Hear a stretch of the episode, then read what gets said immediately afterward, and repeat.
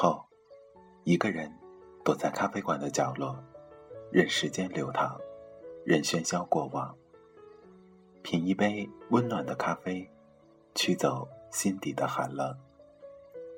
在茫茫人海中，你我擦身而过，可曾记得有一个咖啡馆，我们都曾经驻足张望。这里有直达灵魂的美丽音乐。这里有难以释怀的心情故事。这里是 FM 二幺二七二午后咖啡馆，我是韩宇，我已准备好咖啡和故事，等待着，等待着您的光临。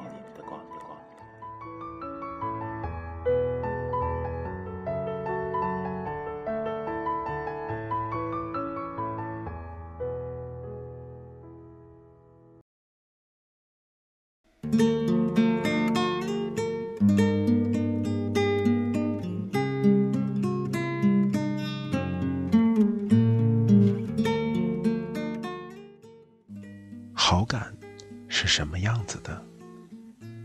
对某人有好感的理由可以非常简单，比如某个习惯严肃的人笑起来的时候却像一个孩子，也许你会因为一个笑容就觉得他亲切无比；比如某个长相普通的人说话的声音低沉磁性，或许因为几句交谈你就觉得他有魅力。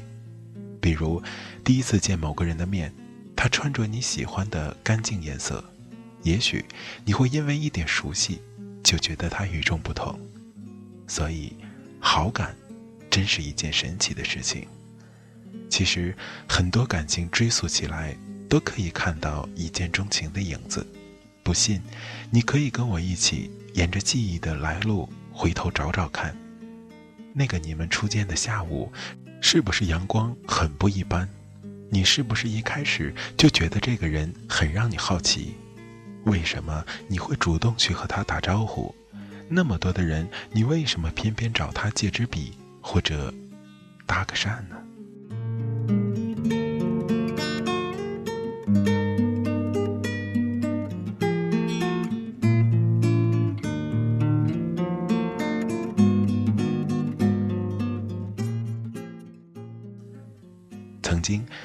过这样的一个小故事：一个年轻的姑娘，每天清晨都可以在家门前的邮箱里发现一朵带着露珠的玫瑰，没有卡片，不知道出处。于是，姑娘选了一天早起，躲在二楼的窗帘后，紧张地等待真相。不久，一个年轻俊朗的邮差推着车子走过，小心地从满装邮件的绿色口袋里。取出一朵玫瑰，带着满意的笑容插进了邮箱，然后转身，消失在闪烁着光晕的晨光里。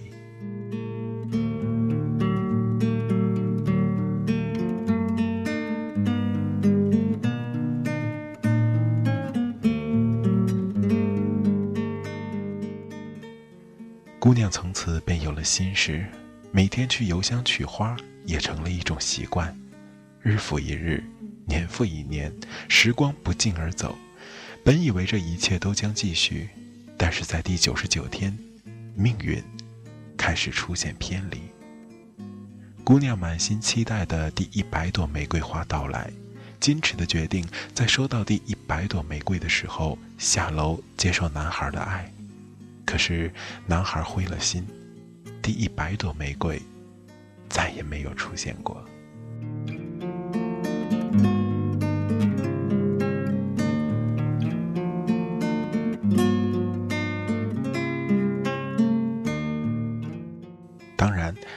故事也许还有另外一个结局，就是姑娘在第九十九天的早上，拖着自己宽大的裙摆跑出房间，与街对面的男孩相视而笑，电光火石间握紧了自己的幸福。十几年后的餐桌前。当年的姑娘向孩子打趣说：“知道你们爸爸是怎么追求我的吗？那时候啊，他每天都送我玫瑰花，放进邮箱就走人，坚持了几个月。哎呀，我是真不好意思拒绝了。”而当年的邮差则一边往嘴里送面包，一边含糊地解释：“其实啊，那是我从花店收来茶剩下的玫瑰，扔了又可惜，于是就把它送给镇上的单身姑娘，人人有份儿的，哈哈。哎呦，还真被你骗了呢，你这个花心大萝卜！说着，女主人的手伸了过去，在自己培养出的脂肪上拧了一把。餐桌上温馨的小拌嘴结束在下个话题的开始之前。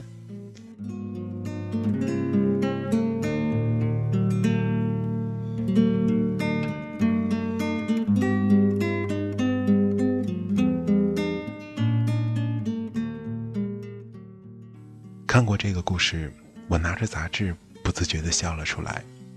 爱情里是不能一味坚持或者持续等待的吧？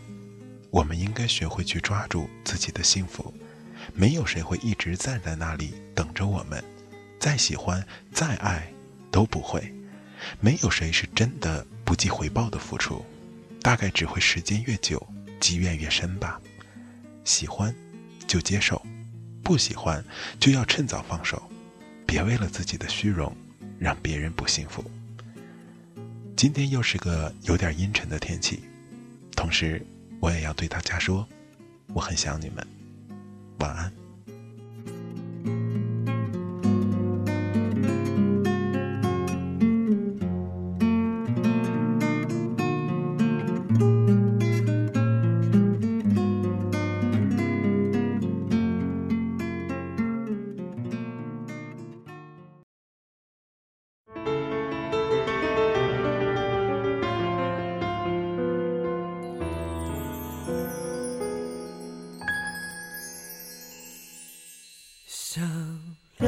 节拍不同的歌，却又同时被爱情合奏，旋律勉强着，愉快不能够假装快乐。你心中有宽阔的天空，但空气好稀薄。曾经以为等待会改变什么，你总会。属于我，但是最后时间证明了，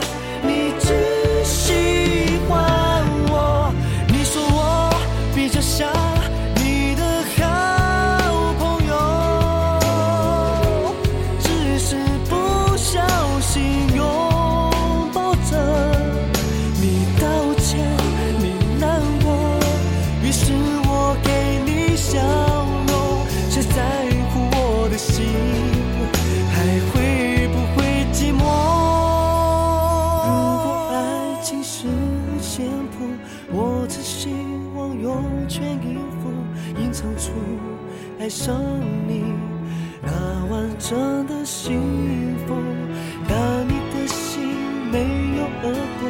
即使我为你唱着歌，你也只看见我哭了。